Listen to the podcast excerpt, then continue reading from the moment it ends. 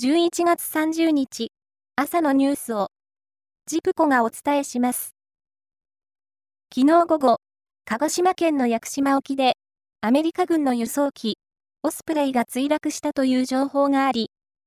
海上保安庁が巡視船や航空機を出して対応に当たっています。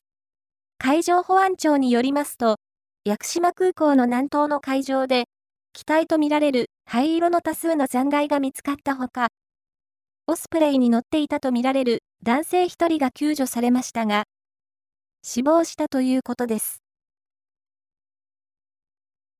トヨタ自動車、愛知県刈谷市の工場の一つの生産ラインで稼働停止が続いています。製造工程の品質確認が必要なためとしていて、今朝からの稼働も停止するということです。日本大学は違法薬物事件で部員に逮捕者が相次いでいるアメリカンフットボール部を廃部にする方針を明らかにしました。昨日の臨時理事会では、酒井武雄学長と沢田康弘副学長の辞任と、林真理子理事長を減給 50%6 ヶ月とする処分も決まりました。千葉市の量子科学技術研究開発機構や大阪大学などの研究チームは、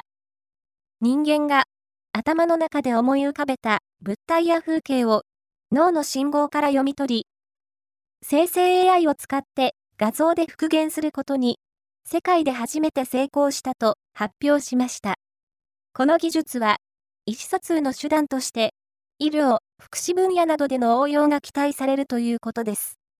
AI、やばーい。日本サッカー協会の次の会長に、専務理事を務める宮本恒康さんが就任する見通しとなりました。これは、協会が発表したもので、宮本さんは、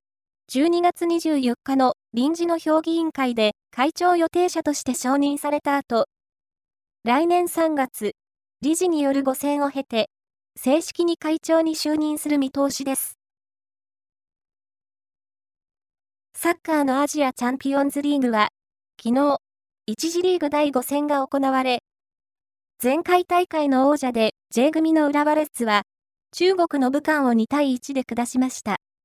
H 組で、初出場の J2 バンフォーレ甲府は、